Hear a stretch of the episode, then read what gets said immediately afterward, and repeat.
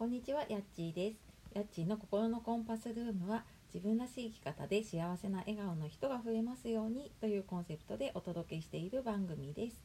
本日もお聴きくださいましてありがとうございます。えー、週の終わり金曜日になりましたね。いかがお過ごしでしょうか。えー、実はこれ3回目ぐらいかな。なんかあの今日マイクの接続が悪いのか。えー、ボイスメモで撮ってるんですけれどもなんか喋り終わったりした時にですねだから途中までしか撮れてないことに気づいたりで iPad と2台で収録してるんですけれどもねちょっとどっちかがうまくいかないっていうことが なんだか立て続けに起こってはい今3回目で撮っております。で、えー、今日あ今日はじゃない、えーと最初にお知らせで10月から公式 LINE の方を始めています。で自分らしい幸せな生き方を叶えたいという方に向けて、え自分軸をね、え手に入れるとか自己肯定感高めるために役立つような配信をお届けしているのでよかったら説明欄の方から見てみてください。で今日はですね時短しようと頑張っても時間が増えない本当の理由はっていうことでお話をしていきたいと思います。えこう効率的にね忙しい中時間を使おうとしてきっと工夫している方も多いと思うんですけれどもじゃああなたは今それでね時短をして自分に使える時間って実際に増やせていますか、えー、これ私もなんかなかなかいろいろねあの家事のやり方を工夫したり仕事のやり方工夫したりとか、ん、いろんななんか一日の過ごし方をね工夫して時間が増えたはずなんですけどなんかあんまり時間増えてなくって忙しさ変わらないなっていうことがなんかずっと続いていたんですね。でなんか今もいろんな方のね、えー、個別相談とかあとクライアントさんとセッションしている中でやっぱり毎日余裕がないんですっていう悩みとかね相談がすごく多いんですね。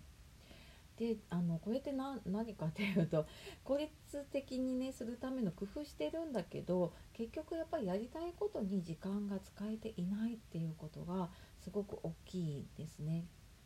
でこのじゃあやりたいことにね時間使えてない時どうしたらいいのかっていうとじゃあその増えた時間例えば時短してうーん家事私はなんかご飯作るのに結構あのホットクック使ったりとか掃除をルンバ使ったりとかするのでそうするとその間の時間って、えっと、浮くんですよね。でじゃあその時間ね何に使うかっていうのを決めていないとやっぱりダラダラ過ごしちゃうんですよね。あなんかこのご飯できるまでの間掃除終わるまでの間 ちょっとスマホ見ちゃおうとか言ってあの SNS とか見ちゃうとあっという間にもうそのあの家電が働いてくれているね30分ぐらいの時間過ぎちゃうんですよね。なんかその増えた時間を何に使うかっていうのをあらかじめこう優先順位を決めて、えー、決めておくっていうのがねすごく大事ですね。でなんかそれも例えばなんかその掃除とかね家事とか浮いた時間をじゃあなんか自分の、うん、やらなきゃいけなかったこととかあと仕事だったり自分の副業でやっていることとかそういう作業に当ててしまうこともあるんですけれどもでもそれよりも自分の楽しみとかあと自己投資に使うのがすごくおすすめですね。であの例えばその間にねコーヒーなかなか1人でゆっくりコーヒー飲む時間って取れないですよね。のでなんかそんな時間にするとかあとちょっと本を読む時間とかそう自分のための時間ってどうしても後回しになっちゃうのでそういう時間をあえてそこで時間ができた時に、うんまあ、Kindle だったらねスマホとかでも読めるのでじゃああの本読もうとか、あとちょっとこの、えー、ちょっと見たかった動画を見ようかなとかそういうのでもいいと思うんですけどかとにかくその自分がちょっとあなんか楽しいなとかあこれやりたいなって思うことに時間を使っていくとうんなんかあなんか今日はすごく時間がうまく使えたなとかあ今日すごい楽しかったなっていう満足感とかね充実感が変わってくると思います。やっぱり夜寝る時にねあーなんか何もできなかったなって思うよりはあ今日なんかいろんなことできたなって思う方がやっぱり気分よく寝れると思うしなんかそれが積み重なるとねすごくうんなんか毎日がね幸せになっていくかなって思うので、えー、まずこのね時間の使い方の、まあ、優先順位とかねあとその空いた時間何をやりたいかっていうのをね、えー、決めておくって大事だと思います。でとは言ってもなんかなかなかねそれができないよっていう方もいると思うので、えー、11月にまた無料の勉強会で、えーと、この辺の優先順位をつけたりとか自分が何を